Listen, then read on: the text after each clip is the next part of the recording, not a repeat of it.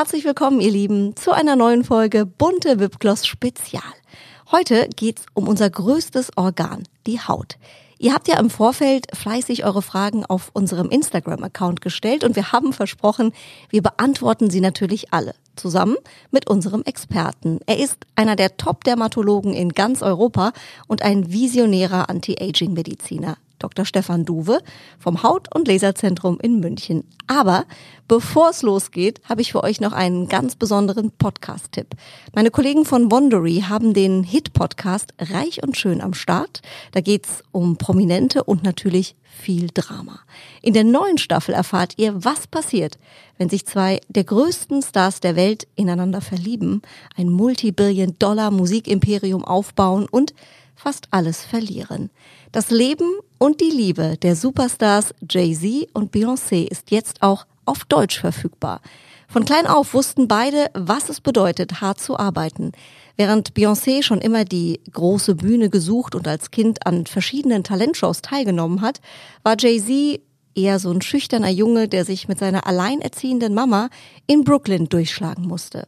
Bei beiden kann man sagen, from zero to hero. Von null gestartet besitzen sie heute ein Imperium. Also hört ihr reich und schön Jay-Z und Beyoncé jetzt kostenlos an auf Apple Podcast, Spotify oder wo auch immer du gerne Podcasts hörst. Klick gleich mal rein, aber jetzt erstmal bunte Wipgloss Spezial mit Dr. Stefan Duwe. Zuhören macht schön. Stars lüften ihre ganz persönlichen Beauty-Geheimnisse.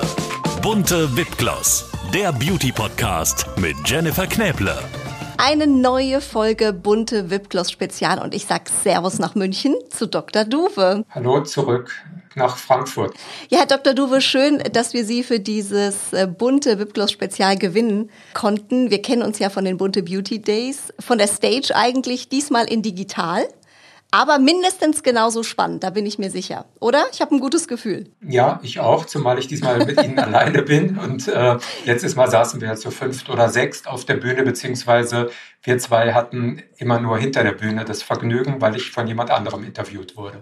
Das stimmt. Wir haben uns immer verpasst, aber ich habe natürlich fleißig gelauscht und diesmal darf ich selbst die Fragen stellen und freue mich sehr. Und ich freue mich auch, dass ich ganz viele Fragen stellen darf von unseren Zuhörern und Zuhörerinnen.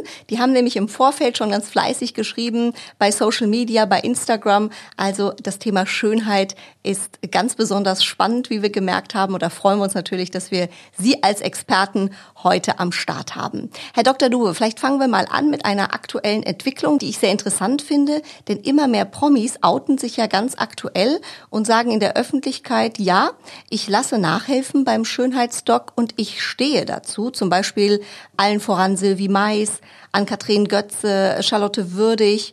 Ähm, was meinen Sie, woher kommt diese neue Offenheit? Das war ja eigentlich immer auch so ein bisschen ein Tabuthema. Also ich glaube, dass es eine gesunde Entwicklung war, weil nach all den Jahren von Beauty-Eingriffen und äh, den Aussagen vieler prominenter Männer wie Frauen, dass sie noch nie etwas haben machen lassen.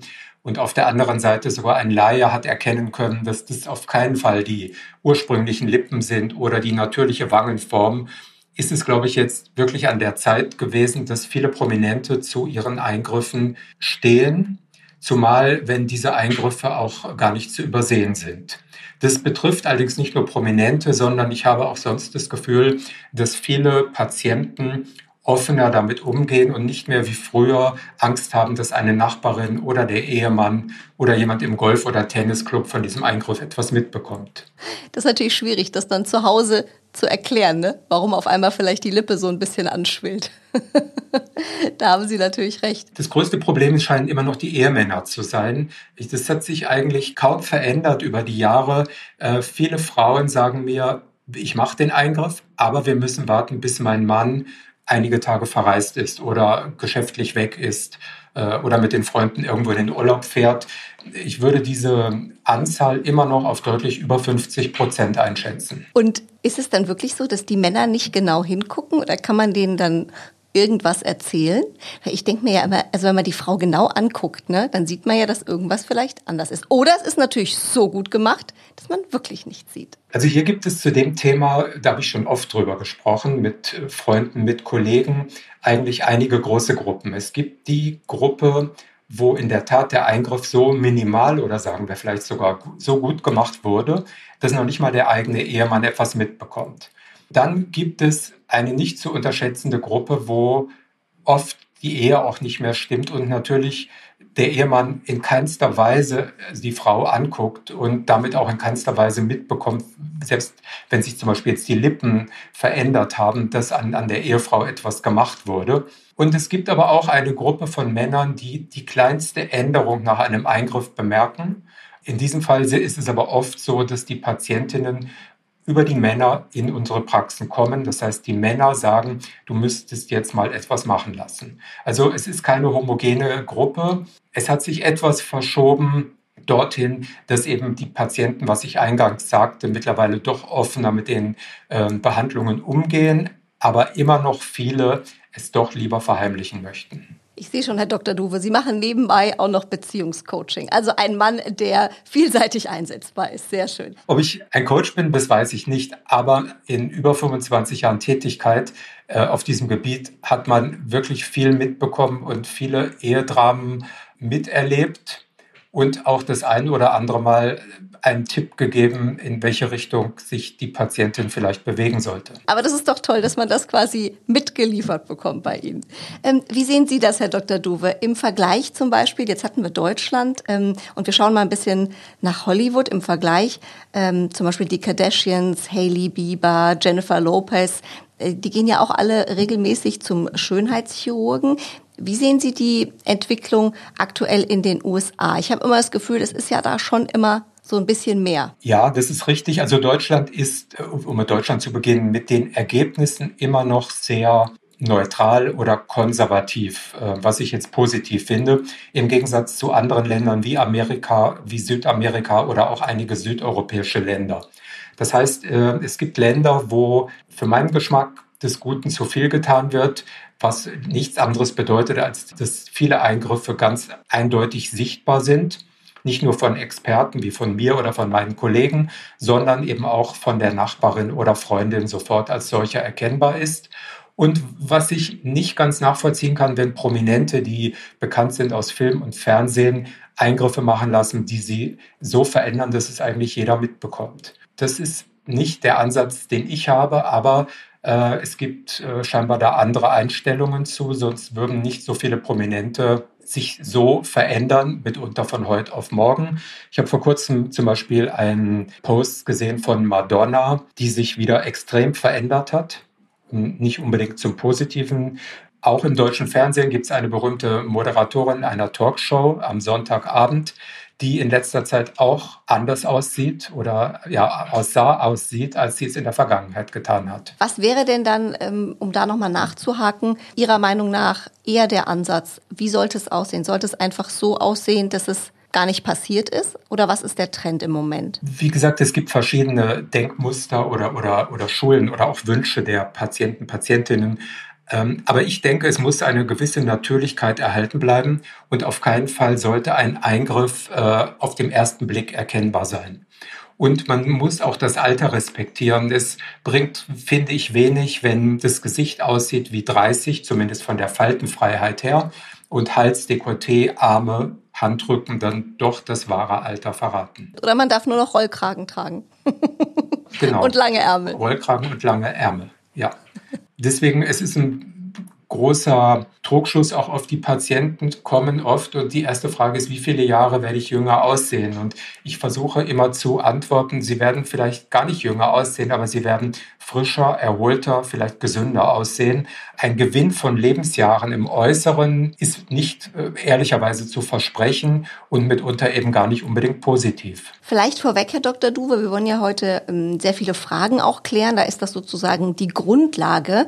Ähm, können Sie denn kurz mal erklären, was eigentlich der Unterschied ist zwischen Botox, Hyaluron, Fillern, Kollagen? Also wann nimmt man was? Das wird ja oft gerne mal so in einen Topf geworfen, aber es gibt ja denke ich, spezielle Einsatzgebiete für, für jedes Produkt. Der Eingangssatz ist auf jeden Fall, es gibt, egal was Sie als Kunde oder als Patient lesen, es gibt nicht eine Methode, die für alles geeignet ist. Ähm, das wird oft so suggeriert, wenn ich eine Zeitung aufschlage, es wird ein neuer Laser, ein neuer Filler, ein neues Botox-Präparat propagiert. Dann erlebe ich es oft, dass am nächsten Tag Patienten kommen und sagen, ich habe das gelesen, äh, das möchte ich für mein Gesicht haben. Das geht nicht, sondern man muss das Gesicht im Prinzip unterteilen von der Stirn bis zum Kinn. Als grobe Einteilung muss man äh, bei dem Thema Falten jetzt zum Beispiel analysieren, sind es mimische Falten, also das heißt Falten, die ich erzeugen kann, wenn ich böse gucke oder wenn ich lache um die Augen. Sind es Falten, die in die Haut eingegraben sind, die sich durch die Mimik nicht verändern? Ist es ein Volumenverlust, das heißt ein Abbau von Fettgewebe, welches oft im Alter einsetzt? Oder ist es eine Beschädigung der äußeren Haut durch die ganzen Faktoren unseres Lebens wie Sonne, Alkohol, ungesunder Lebenswandel oder ganz grob gesagt dem Älterwerden? Und davon hängt es ab, welche Methode man einsetzt.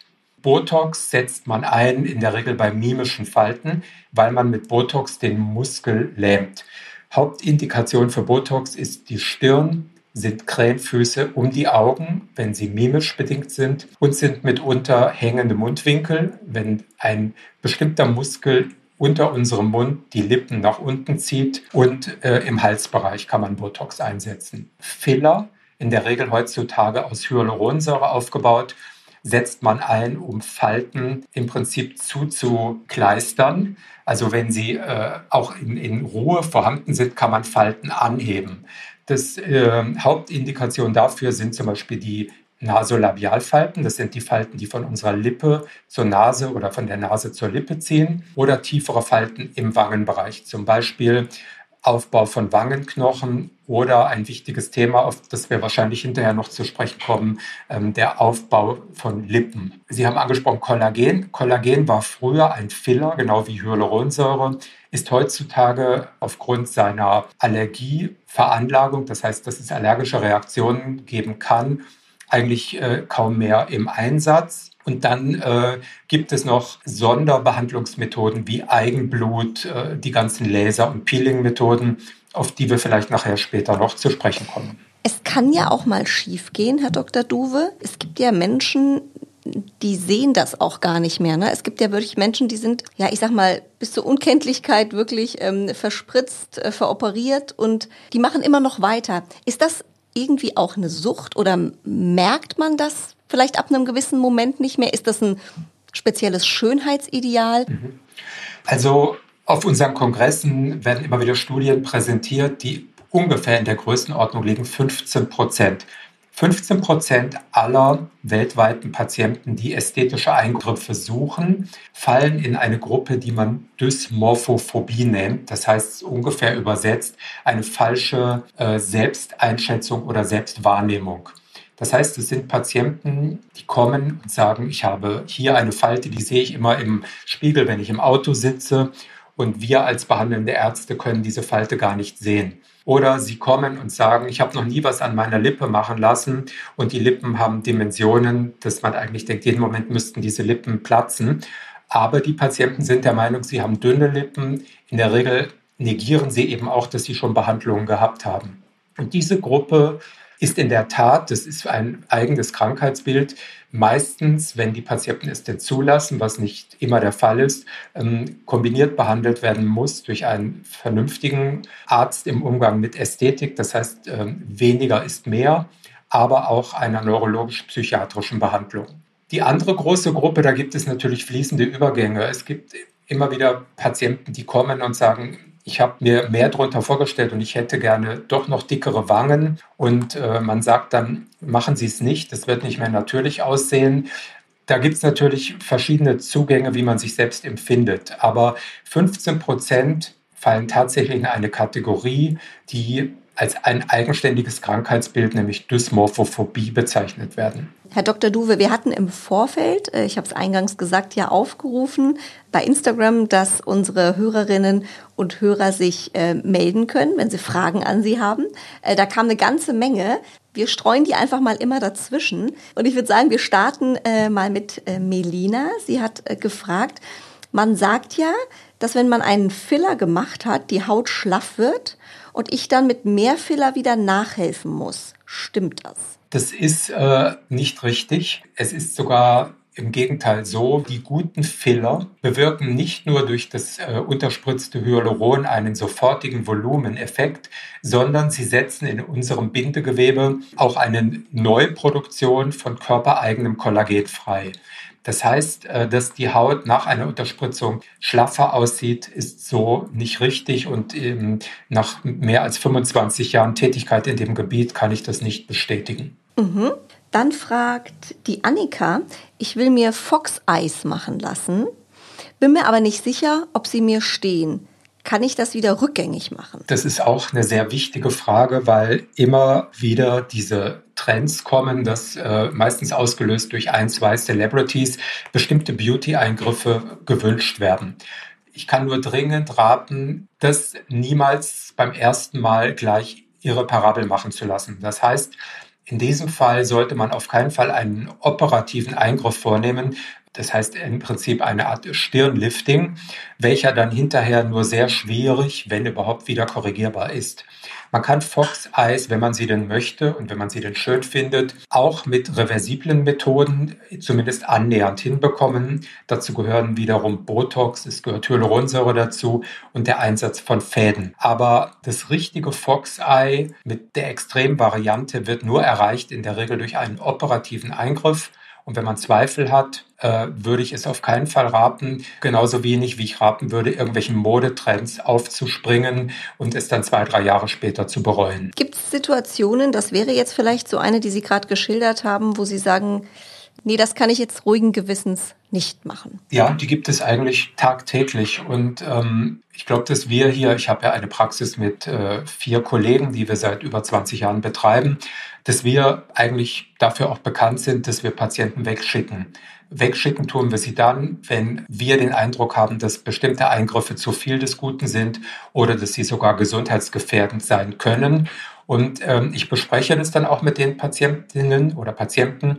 Ich sage, für meinen Geschmack sollten sie nicht noch mehr machen. Aber ich weiß natürlich auch, dass viele der Damen oder Herren äh, am nächsten Tag wahrscheinlich in einer anderen Praxis sitzen und ihre Wünsche erfüllt bekommen. Aber die Grenze ist für mich dort, wo es ästhetisch sich eher zum Schlechteren als zum Besseren verändert oder wo eben Risiken bestehen für die Gesundheit der Patienten. Gibt es denn in Hollywood noch jemand, wo Sie sagen würden, da ist die Grenze überschritten? Also wir hatten Madonna. Gibt es da jetzt aktuell noch jemand, wo Sie sagen, oh je, das geht in eine ganz falsche Richtung? Also Nicole Kidman sah eine Zeit lang äh, grauenhaft aus oder Mac Ryan. Bei den Männern das abstoßendste Beispiel war sicher der früher ganz interessant aussehende Schauspieler Mickey Rourke. Mhm. Sylvester Stallone.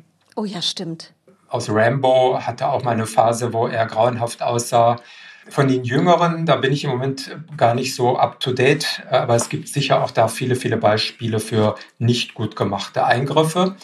Es gibt andererseits äh, auch Beispiele für gut gemachte Eingriffe, die aber dann trotzdem auch irgendwann ein bisschen albern werden. Zum Beispiel Sophia Loren, die ja mittlerweile 85 oder 88 oder 90 ist, äh, die immer noch aussieht, als wenn sie keine Falte hätte, volle Haare hat, ähm, keine Falte am Dekolleté und im Gesicht. Das ist natürlich jetzt auch nicht der Natur oder den guten Genen geschuldet. Wie heißt so schön, die trinken nur Wasser und machen Yoga. Ja, ich glaube in ihrem Fall, sie nimmt viel Ziegenmilch zu sich. ah ja. Äh, also wenn die Interviews denn stimmen, äh, aber natürlich stimmen sie nicht. Nein, natürlich. Aber sie ist zumindest gut gemacht, nur irgendwann ist es natürlich dann auch nicht mehr glaubwürdig, dass man mit 90 so aussieht. Klar, nur mit Ziegenmilch. Ja. Ähm, sie haben gerade die Männer angesprochen, Herr Dr. Duwe. Das finde ich auch spannend. Ich habe noch gelesen, äh, laut einer Studie lassen sich auch immer mehr Männer so ein bisschen optimieren. Äh, können Sie das bestätigen? Und wenn ja, was machen die? Also wollen die auch ein hübsches Näschen? Ist es eher der Bauch? Mit was kommen die zu Ihnen? Also als wir anfingen, in den 90er Jahren waren ungefähr fünf bis zehn Prozent der Patienten Männer, was damals schon viel war. In unserem Fall daran lag, wir hatten unsere Praxis damals in einem Viertel mit vielen homosexuellen Männern. Wir hatten viele äh, Kunden äh, von der Lufthansa, von dem Theater, Balletttänzer. In den letzten Jahren nimmt die Anzahl männlicher Patienten durch alle Gruppierungen, Bevölkerungsschichten, Berufsgruppen zu, so dass ich sagen würde, 20 bis 25 Prozent der täglichen Kunden oder Patienten sind Männer. Hauptindikation oder Hauptgrund, warum Männer zu uns kommen, sind äh, Botox, weil man es in der Regel nicht sieht, wenn man jetzt nicht alles lähmt. Äh, viele Männer fragen nach äh, der Behandlung ihrer Schlupflider. Übergewicht, Fettreduktion, sei es jetzt mittels einer Fettabsaugung oder mit sogenannten nicht-invasiven Methoden wie der Kryolipolyse, also dem Einfrieren von Fett, sind sehr begehrt. Männer werden auch eitler, was ihre Haut anbelangt. Das heißt, in unserer medizinkosmetischen Abteilung, wo wir Peelings, Laserungen zur Verbesserung der Hautqualität machen, äh, werden mindestens zu 30 Prozent von den Männern gesucht. Und wir haben einen großen Andrang auch bei uns in, der, ähm, in unserer Abteilung für Haare, also Thema Haarausfall bis hin zu Haartransplantationen. Guck, der metrosexuelle Mann von heute. Ja. ähm, Herr Dr. Duwe, gibt es denn neue Behandlungsmethoden? Sie sind ja immer am Puls der Zeit, äh, bei denen Sie glauben, das könnte Trend werden? Ähm, was die im nächsten Jahre kommen wird, aber momentan noch nicht. Ähm, zumindest in Deutschland aufgrund äh, gesetzlicher Vorschriften auch noch nicht ähm, reguliert ist oder zugelassen, ist der Einsatz sogenannter Stammzellen, das heißt körpereigener Zellen, entweder entnommen aus dem Fettgewebe oder aus dem Knochenmark, die die Möglichkeit oder das Potenzial haben, zum Beispiel gealterte, abgestorbene Haut Haare, Haarwurzeln wieder zu ersetzen. Das wird aber sicher das Thema der nächsten zehn Jahre werden. Und da erwarte ich viele, viele Neuerungen, die spannend werden, aber eben äh, noch eine gewisse Zeit brauchen, bis sie denn für den Patienten mit großer Sicherheit einsetzbar sind. Wir haben die Lippen eben schon angesprochen. Und ich glaube ja, wenn ich da richtig liege als Laie, ich glaube, Lippen sich machen zu lassen, das ist schon so die Königsklasse. Also eine gut gemachte Lippe, das ist gar nicht so einfach, dass es am Ende keine Schlauchbootlippe ist oder irgendeine Seite ist, die hängt. Sie haben es eben schon so ein bisschen angedeutet. Ist bei Social Media ein ganz großer Trend, äh, die Lippe. Das sieht man auch bei ganz vielen auch jüngeren Influencern, also da ist die Lippe auf einmal ganz präsent. Worauf muss man da genau achten, dass da nichts schief geht? Da muss man auf vieles achten. Also einmal muss man darauf achten, dass man den richtigen Arzt oder die richtige Ärztin aussucht. Äh, dazu gehört eine Expertise über viele Jahre und vor allem das Wissen, dass die Praxis, die ich mir ausgesucht habe, auch hochwertige, qualitativ hochwertige Produkte verwendet. Dann ist es beim Thema Lippen wichtig, dass die richtige Technik eingesetzt wird. Ich komme gleich nochmal kurz auf dieses Thema zurück. Und wenn immer möglich, versuche ich die Patienten dazu zu überreden, kommen Sie nach ein, zwei Wochen noch einmal wieder. Machen wir auf keinen Fall zu viel, wenn es Ihnen zu wenig ist oder wenn wir beide das Gefühl haben, es reicht nicht aus. Man kann immer nachspritzen. Man kann es zwar heutzutage auch wieder auflösen, aber es ist äh, natürlich dann auch schade um die Behandlung, um die Schmerzen, die man gehabt hat und auch um das Geld. Äh, kurz nochmal zum Thema Qualität der Produkte. Äh, vor 20 Jahren war es so, es gab eine einzige Hyaluronsäure fürs ganze Gesicht. Die hat man genommen gegen kleine Falten, tiefe Falten, Volumenverlust und auch zum Aufspritzen der Lippen. Diese Produkte waren damals gut, aber sie haben auch viele unerwünschte Nebenwirkungen gehabt. Im Bereich der Lippen hat es meistens kleine Knötchen gegeben. Die letzten Jahre hat sich der Markt in die Richtung verändert und entwickelt, dass wir mittlerweile alleine für die Lippen, als wenn man eine gute, frequentierte Praxis hat, hat man eigentlich ein Portfolio von fünf oder sechs Hyaluronsäuren nur für die Lippen. Das heißt, ein Produkt für die Tiefe, wenn jemand ein größeres Volumen will. Ein Produkt für den Lippensaum, wenn man die Lippen etwas anheben möchte. Ein Produkt, welches ganz oberflächlich gespritzt wird, wenn die Lippen spröde oder trocken sind. Ein anderes Produkt wird nur an den Mundwinkeln eingesetzt und dann gibt es noch Hyaluronsäuren, die man unter die Lippen spritzt, um den Mund eventuell ein bisschen anzuheben. Und diese ganzen Kriterien sollten erfüllt sein, wenn man sich mit ruhigem Gewissen dazu entscheidet, die Lippen aufspritzen zu lassen. Und vielleicht noch ein, ähm, ein Thema, was, was ich immer wieder täglich erlebe. Es kommen viele Patientinnen mit Bildern von irgendwelchen Stars und dem Wunsch, genau diese Lippen möchte ich haben. Das gelingt in der Regel auch dem besten Arzt nicht, weil die Lippen sind bei uns genetisch naturgegeben vorgegeben. Das heißt, wenn die Lippen schmal sind, in der Breite kann man sie nicht breiter spritzen. Wenn einem das Lippenrot bzw. das Lippenherz oben fehlt, kann man es auch nicht komplett so hinbekommen wie jetzt bei einigen Prominenten. Oder wenn man kein Lippenherz hat, wie zum Beispiel Julia Roberts, äh, ist es auch schwierig hinzubekommen. Aber man kann heute sehr schöne Lippen machen, ohne dass es auffällt. Und das ähm, Thema zurück, was wir vorhin hatten mit den Männern, die Angst haben, dass ihre Frauen entstellt zurückkommen. ähm, die Hauptangst sind immer Lippen. Also wenn das Thema kommt, mein Mann darf nichts wissen, kommt im zweiten Satz immer, äh, er hasst aufgespritzte Lippen. Das muss nicht sein, wenn es gut gemacht wird.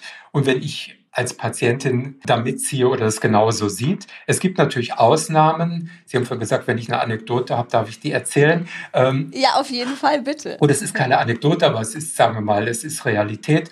Man hat ab und zu natürlich auch ähm, Damen aus dem Rotlichtmilieu. Und hier verstehe ich, wenn die sagen, ich brauche extrem aufgespritzte Lippen, dann macht man das einmal im Monat, auch wenn man jetzt nicht dahinter steht. Aber äh, in dem Fall kann ich es nachvollziehen. Es, es wird halt wegen des Berufes gebraucht und gewünscht. Schön aussehen tut es in der Regel dennoch nicht. Also Sie haben ja wirklich mit den unterschiedlichsten Leuten zu tun. Also langweilig wird Ihnen in der Praxis nicht. Das sehe ich schon. Nein, weil wir aber auch das Glück haben, dass wir uns nie so äh, fokussiert haben auf ein Klientel, sondern wir haben wirklich bunt gemischt von bis als Patient. Ja, aber das macht den Beruf ja aus. Genau. Ja, sehr schön. Sie haben gerade äh, erzählt, das finde ich sehr spannend, dass es die unterschiedlichen Hyaluronsäuren für die Lippen gibt. Das habe ich zum Beispiel noch nie gehört. Wir haben ja eben gelernt, das ist ja eine Art Filler. Und wir bleiben auch noch mal bei den äh, Fillern, Herr Dr. Duwe. Kann man denn sagen, was so eine Lippe am Ende kosten darf. Wir haben ja auch gesagt, wir gucken immer mal so ein bisschen nach den Preisen. Klar kommt es natürlich dann immer darauf an, was man alles machen lässt, aber ähm, Sie haben eben schon gesagt, ein guter Arzt auf jeden Fall muss am Start sein. Was muss man da preislich, mit was muss man da rechnen? Es kann natürlich schon manchmal sein, dass eine Patientin kommt mit einer kleinen Falte, wo man nur 0,1 Milliliter Hyaluronsäure verspritzt. So etwas kostet dann 80, 100 Euro. Aber eine gut gespritzte Lippe mit einem für den Patienten sicheren Präparat kostet als Anhaltspunkt ab 400 Euro. Es gibt mittlerweile viele, viele Unterspritzungen, die angeboten werden zu Dumpingpreisen für 80, 100, 150 Euro. Hier muss man wirklich sehr vorsichtig sein, weil äh, selbst große Praxen, die natürlich einige Präparate, weil sie viel verbrauchen, etwas günstiger bekommen, äh, die heutzutage weltweit führenden Hyaluronsäuren bekommen auch wir Ärzte niemals unter 80, 90, 100 Euro im Einkauf. Und wenn mhm dann eine Unterspritzung mit Hyaluronsäure angeboten wird für 60 Euro, dann muss man als Patientin genauso wie wenn man äh, im Supermarkt ein, ein Huhn für 1,80 Euro kauft, dann ist es auch kein freilaufendes Huhn gewesen. Dann muss einem klar sein, dass das kein Original Hyaluronsäure-Produkt ist, sondern ein Reimport oder ein in irgendwelchen Hinterstuben produzierte Hyaluronsäure mit entsprechenden Risiken. Und die Risiken sind definitiv vorhanden. Das erleben wir Ärzte jeden Tag in unseren Praxen, wenn Patienten kommen mit schlechten Produkten, die ihnen irgendwo gespritzt wurden. Das kann zu deutlich erhöhten Allergieraten führen, Abkapselungen, Verknotungen, Entzündungen mit Bakterien. Und deswegen sollte der Patient einige Wochen oder Monate länger darauf warten äh, und sich Lege Artis, also professionell behandeln lassen, bevor er äh, dazu tendiert, aufgrund eines günstigeren Preises sich ein wahrscheinlich gefährliches Produkt spritzen zu lassen. Das macht auf jeden Fall Sinn. Das waren die Filler. Äh, Herr Dr. Duwe, spannend finde ich ja auch das Thema Fäden. Die einen schwören drauf und sagen, das ist wirklich so der heilige Gral. Äh, und die anderen sagen, oh, da habe ich ganz schön Angst vor, wenn man sich das vorstellt, wieder so ein Faden einmal so quer durch die ganze Backe gezogen wird. Ähm, wie funktioniert das denn mit den Fäden und wo werden die eingesetzt? Hier vielleicht noch ein einleitendes Wort. Ähm, Sie haben es eigentlich schon gesagt, man hört es so und so. Es gibt kaum ein Thema in der Ästhetik, was so kontrovers beurteilt wird äh, wie das Thema Fäden. Das liegt daran, dass Faden nicht Faden ist. Das heißt, wenn ich irgendwo google Fadenlifting, dann kann es sein, dass ich äh, zwei völlig unterschiedliche Methoden mir angucke im Internet, ohne dass ich das als Patient eigentlich weiß. Das liegt daran, dass es völlig unterschiedliche Techniken gibt. Ich komme gleich darauf, wie die Fäden eingesetzt werden. Auch wieder bei den Fäden das Thema Qualität. Es gibt Fäden, die kann man einkaufen für einen Euro, während ein professioneller Faden einer der guten Qualität 80 Euro im Einkauf kostet.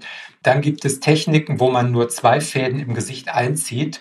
Es hat zwar den Vorteil, ich habe in der Regel keine blauen Flecken, keine Schwellungen, aber ich habe auch, obwohl ich 800 Euro ausgegeben habe, kein Ergebnis. Mhm. Damit jetzt äh, zu dem, was, was ich rate. Also Fäden sind eigentlich seit zwei, drei Jahren so mein Lieblingssteckenpferd, weil ich die Ergebnisse eines guten Fadenliftings mitunter spektakulär gut finde. Ein gutes Fadenlifting bedeutet für mich als Patient, dass ich mir einplanen muss, mindestens eine Woche eventuell Ausfall wegen blauer Flecken und Schwellungen. Und zwar warum? Weil für ein gutes Fadenlifting in der Regel mindestens pro Gesichtshälfte 10, 15, manchmal auch 20 Fäden eingezogen werden müssen. Ach, so viele? Ja, und das ist der Unterschied eben zu vielen Methoden, die auf dem Markt sind, die damit werben, sie brauchen nur zwei Fäden und haben ein gutes Ergebnis. Mhm. Wenn ich eine hängende erschlaffte Wange habe, werde ich niemals mit zwei Fäden diese Wangen anheben können. Das heißt, man braucht natürlich viele Fäden, um eine entsprechende, wie wir es nennen, Hebekapazität zu erzeugen. Und äh, deswegen ist der erste wichtige Punkt für ein gutes Fadenlifting natürlich Arzt mit Expertise. Man muss davon hoffen oder davon ausgehen, dass er eine gute Qualität an Fäden verwendet, aber eben auch der Einsatz vieler Fäden. Nur dann habe ich ein gutes Ergebnis. Und in der Regel werden die Fäden eingezogen in lokaler Betäubung. Das heißt, die zu behandelnde Region, sagen wir mal die Wangen, werden unterspritzt wie beim Zahnarzt mit lokalem Betäubungsmittel. Wenn Patienten extrem schmerzempfindlich sind, was natürlich immer wieder vorkommt, kann man auch eine Art Dämmerschlaf wählen, wie bei einer Magen-Darm-Spiegelung. Und die Hauptindikation für Fäden sind vor allem erschlaffte Partien im Gesicht, das heißt die Wangen, die sogenannte Kinnlinie, wenn die nicht mehr so gerade ist, wie sie es vielleicht äh, zehn Jahre zuvor war. Man kann unter dem Kinn und am Hals sehr gute Ergebnisse erzielen. Wir setzen Fäden auch viel ein bei geschwollenen Tränensäcken, wenn ein Patient noch keine Operation möchte. Und wir hatten das Thema vorhin schon Fox Eyes oder Anheben der Augenbrauen äh, oder der Stirn. Auch das ist eine Indikation für die Fäden. Das war das Gesicht. Und dann hm, werden Fäden noch viel eingesetzt, auch gegen kleinknittrige Hautfalten im Dekolletébereich ähm, sowie im Kniebereich. Das heißt, oberhalb des Knies, wenn ab 40 oder 50 sich so kleine und mit anderen Methoden schwierig zu behandelnde Knitterfalten bilden. Das ist ja spannend. Am Knie sogar, das wusste ich nicht. Mhm. Sehen Sie, Herr Dr. Duwe, Sie sind äh, so ein Profi. Sie haben quasi in einer Antwort all meine Fragen zum Thema Fäden beantwortet. Sehr schön. Dann können wir direkt zu den nächsten Hörerfragen kommen. Äh, Lea fragt, kann ich mit Fillern, jetzt springen wir noch mal kurz zurück zu den Fillern, meine Falten vorbeugen? Also da geht es um das Thema quasi vorbeugen. Also was kann ich tun, bevor die ersten Fältchen kommen? Also das Thema Prävention ist natürlich ein wichtiges, wo ich auch täglich mindestens zehnmal gefragt werde, wie kann ich es verhindern? Ein großer Tipp ist schon mal, man kann sich wirklich oft äh, an den Eltern orientieren. Wenn ich sehe, dass meine Mutter, mein Vater äh, eine tiefe Zornesfalte hat oder eine Falte unterhalb der äh, Lippenwinkel, dann kann man mit großer Wahrscheinlichkeit davon ausgehen, dass man im Laufe des Lebens äh, eine ähnliche Falte entwickeln wird. Präventiv ist es so, je eher man natürlich mit etwas beginnt, desto einfacher ist es. Zum Beispiel, wenn wir jetzt das Beispiel Zornesfalte nehmen, wenn ich hier beginne mit einem Filler, also die Falte aufpolster oder mit Botox, kann ich natürlich schon das Auftreten der Falte hinauszögern. Im besten Fall, wenn ich immer am Ball bleibe und wenn die Behandlung wieder nachlässt, nach sechs, acht Monaten und ich wiederhole sie, sogar vielleicht verhindern, dass überhaupt eine Zornesfalte entsteht. Außer der Genetik, aber ich weiß, jeder hört es nicht gern, weil es in jeder Zeitung steht und jeder Dermatologe es immer wieder propagiert. Aber ähm, in unserem Breitengraden mit unserem Hauttyp Prävention Nummer eins ist der vernünftige Umgang mit der Sonne. Das heißt, ausreichender Sonnenschutz, nicht in der prallen Sonne brutzeln äh, und schon gar nicht sich im Urlaub 10, 12 Stunden in den Liegestuhl liegen, ohne Sonnenschirm genau oder der prallen Sonne ausgesetzt. Sehen Sie, da schließt schon die nächste Frage an, als hätten Sie es gewusst. Inga hat uns nämlich heute auch noch geschrieben, wie sinnvoll ist es denn, Sonnenflecken weglasern zu lassen, wenn man zu starker Pigmentierung neigt? Gut, das ist eine gute Frage, die letztendlich aber nur der Patient selber für sich entscheiden muss. Wenn es sich wirklich um einen reinen Sonnen- oder Pigmentfleck handelt, dann ist es aus dermatologischer Sicht ein harmloser Fleck. Das heißt, ich als Patient, Patientin muss für mich entscheiden, stört mich der Fleck so sehr, dass ich ihn entfernen lassen möchte. Wenn diese Frage mit Ja beantwortet wird, dann ist es mit modernen Lasergeräten sehr gut möglich, Sonnen- oder Pigmentflecken narben- und folgelos zu entfernen. Moderne Lasergeräte bedeutet in der Regel ein Laser, der sich Rubin, wie der Rubinschmuckstein oder Alexandritlaser nennt. Ich als Patient muss ein bisschen mitarbeiten in der Form, dass ich weiß oder wissen muss, eine Woche werden die behandelnden Flecken zunächst mal dunkler, als sie vorher waren, ohne dass ich dann Angst bekomme, dass etwas schiefgelaufen ist. Und im Anschluss daran muss mindestens sechs, besser acht Wochen gewährleistet sein, dass absolut keine Sonne auf die geläserten Hautpartien kommt. Sonst besteht die Gefahr, dass die Flecken sich wieder entwickeln. Und unser letztes Thema, Herr Dr. Duwe, Body Contouring, liest man ja jetzt sehr häufig. Ähm, vielleicht können Sie mal kurz erklären, was man eigentlich darunter versteht. Gut, der Begriff Body Contouring ist eigentlich ein Überbegriff, der nichts anderes bedeutet als alle Behandlungen unter einem Hut gefasst, die der Verschönerung oder Verschlankung oder äh, Verbesserung unserer Körperproportionen äh, dienen. Dazu gehören Fettabsaugung, dazu gehört die Entfernung störender Fettpolster oder Fettrollen mit der sogenannten Kryolipolyse oder Kältebehandlung. Dazu gehören aber auch äh, die Fettwegspritze, wenn ich zum Beispiel eine störende Fettrolle unter dem BH, äh, unter dem Kinn, oberhalb der Knie habe. Es gehören in diese Gruppe sämtliche Lasergeräte, die am Körper eingesetzt werden, um die Haut zu straffen, äh, um Zellulite zu behandeln. Äh, man kann mit Fäden Bodycontouring betreiben. Das heißt, Bodycontouring bezeichnet eigentlich die Verbesserung der Proportionen oder der Formen am Körper. Mhm. Das heißt, jetzt mal in die Praxis umgesetzt, damit kriege ich einen super Sixpack, wenn ich möchte, oder einen Apfelpo. Also ich kann dann sagen, das und das hätte ich gerne und Sie kriegen das hin. Oder wie läuft das? Hm, wenn ich das so sagen würde, äh, muss ich gleich dazu sagen, das wäre eine unseriöse Antwort. Also anders noch als im Gesicht ist der Körper fast noch schwieriger und noch wichtiger ist, dass man hier die Patienten ehrlich aufklärt, weil in der Regel mit keiner dieser Methoden erreiche ich eben ein Sixpack äh, oder mit keiner dieser Methoden habe ich einen Freibrief, dass ich weiter zu viele Süßigkeiten essen kann äh, oder vielleicht jeden Abend zu viel Wein oder, oder Alkohol zu mir nehme. Body Contouring, sage ich jedem Patienten ganz ehrlich, ist immer ein Zusammenspiel zwischen Arzt und Patient.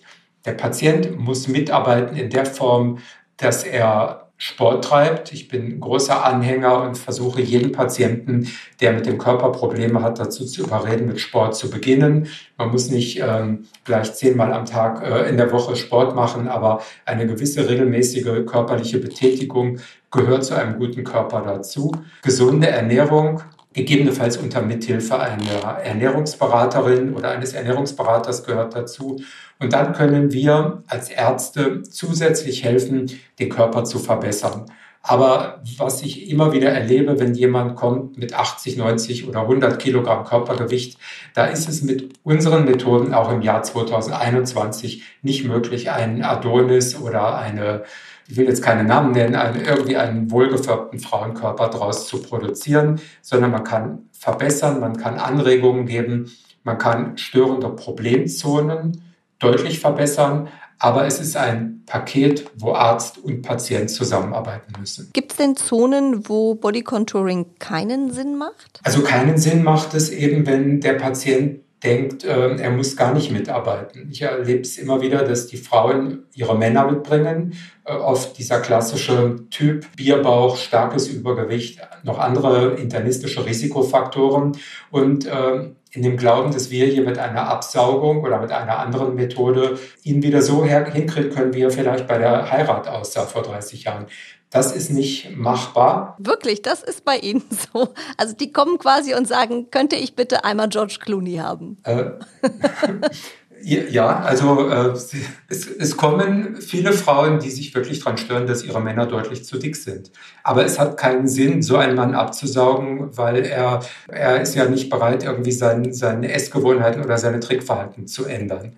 Das heißt, diese Patienten behandeln wir in der Regel nicht. Aber ein dankbarer Patient sind alle die, die sagen, ich habe jetzt mit Sport begonnen, ich ernähre mich gesünder, aber die Rolle oberhalb, sagen wir mal, der Unterhose oder am BH, die bekomme ich nicht weg. Und das ist in der Regel auch so, das weiß ich ja von mir selber. Ich kann Sport machen ohne Ende. Ähm, seit ich 40 geworden bin, so ein, zwei Rollen gehen nicht weg oder wenn ich sie wegbekäme, sehe ich im Gesicht aus, als wenn ich nichts mehr essen würde. Das heißt, Dafür ist Body Contouring perfekt. Diesen Patienten kann man sehr gut helfen, äh, in der Regel auch mit Ergebnissen, wo sowohl Patient als auch Arzt zufrieden sind. Prima. Und wir haben noch eine letzte äh, Hörerfrage, Herr Dr. Duwe. Nochmal die Lea, die war sehr aktiv bei uns.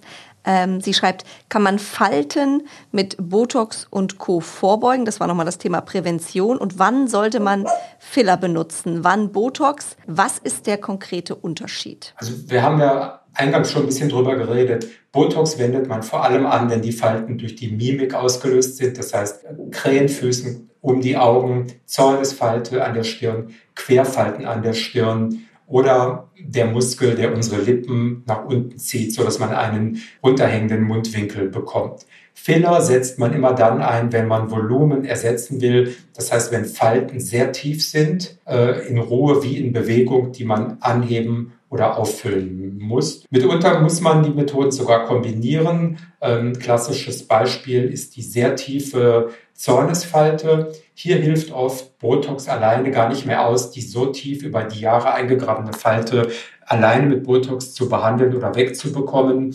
Und hier setze ich immer drei, vier Tage nach dem Botox Hyaluronsäure ein, sodass sich die letzte verbleibende Kerbe auch noch äh, zum Positiven entwickelt. Herr Dr. Duwe, ich glaube, wir haben sehr, sehr viele Fragen heute beantwortet. Äh, ich fand es nicht nur informativ, sondern auch sehr unterhaltsam.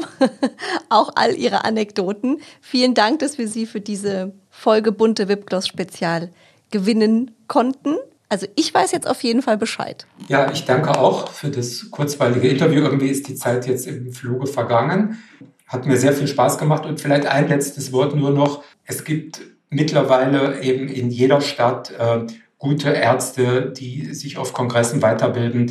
Äh, wenn Sie Eingriffe machen lassen, erkundigen Sie sich, achten Sie auf die Expertise der Kollegen und Kolleginnen, dass Sie diese Eingriffe täglich machen, dass Sie moderne Filler, qualitativ hochwertiges Botox verwenden und bei den Lasern, dass es äh, keine No-Name-Produkte sind, die in der Regel aus äh, dem asiatischen Raum kommen. Wenn Sie diese Punkte beachten, dann sind Sie gut aufgehoben und minimieren das Risiko von Nebenwirkungen, die leider mit der Zunahme der ästhetischen Eingriffe immer häufiger zu sehen sind. Ein klasse Schlusswort, Herr Dr. Duwe. Vielen, vielen Dank, dass Sie sich die Zeit genommen haben. Alles Gute nach München und vor allem bleiben Sie gesund. Bis bald dann hoffentlich wieder live und in Farbe bei den Bunte Beauty Days auf der Bühne. Vielen, vielen Dank. Bis bald und vielen Dank und alles Gute. Bunte Wipgloss, der Beauty Podcast mit Jennifer Knäble. Ein bunte Original Podcast.